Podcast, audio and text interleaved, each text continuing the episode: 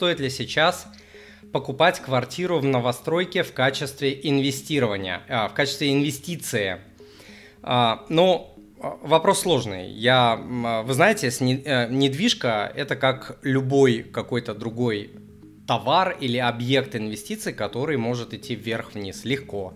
А, вспоминаем 2008 год, когда недвижка обвалилась, да, и в долларах, кстати, она до сих пор не восстановилась. Поэтому а, в рублях можно выиграть, то есть инфляцию а, недвижка исторически обгоняла. Хотя сейчас я вот вижу разные сигналы идут от э, участников рынка недвижимости, о том, что цены замерли, что объемы ипотеки а, уменьшились. Почему? Потому что доходы а, россиян уменьшаются. Уменьшаются не первый год, но вот сейчас после бурного роста недвижимости, когда цены были задраны абсолютно куда-то на сумасшедшие а, высоты, сейчас это остановилось.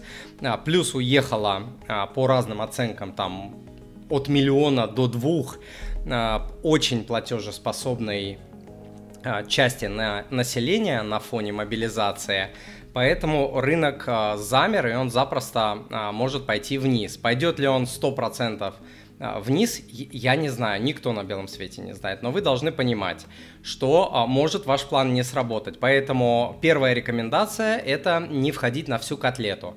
Если у вас, ну, в смысле, на весь капитал, извините, вот. А если у вас там есть, к примеру, 10 миллионов, и вы хотите 3 миллиона в недвижку, it's okay. Нормуль, можно рисковать.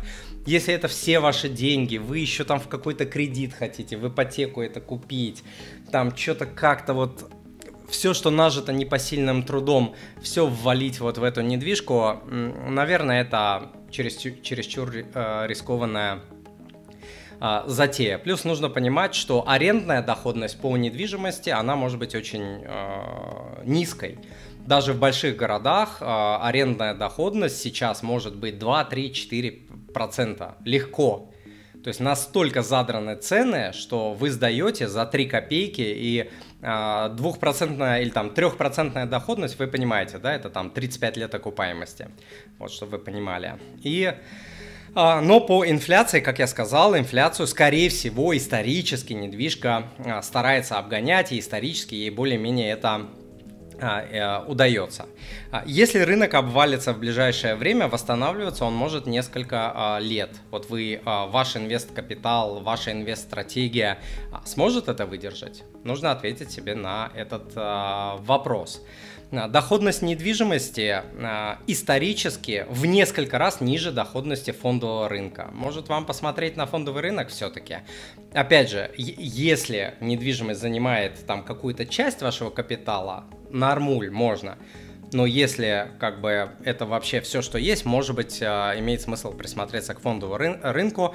Там и проще, там и попассивней, да, не нужно вот с квартирой заморачиваться, все пассивненько. Купил, оно тебе капает, там на счет само падает и так далее. Диверсификацию можно хорошую сделать, можно купить там всякие акции, БПИФы, облигации, золото, то все, пятое, десятое.